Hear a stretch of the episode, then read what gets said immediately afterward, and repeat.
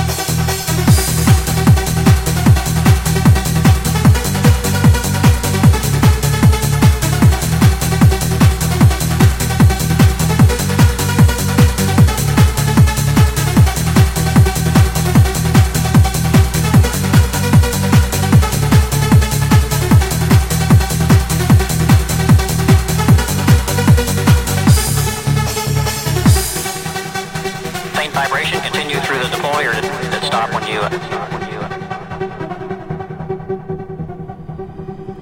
We're now in the approach phase. Everything looking good.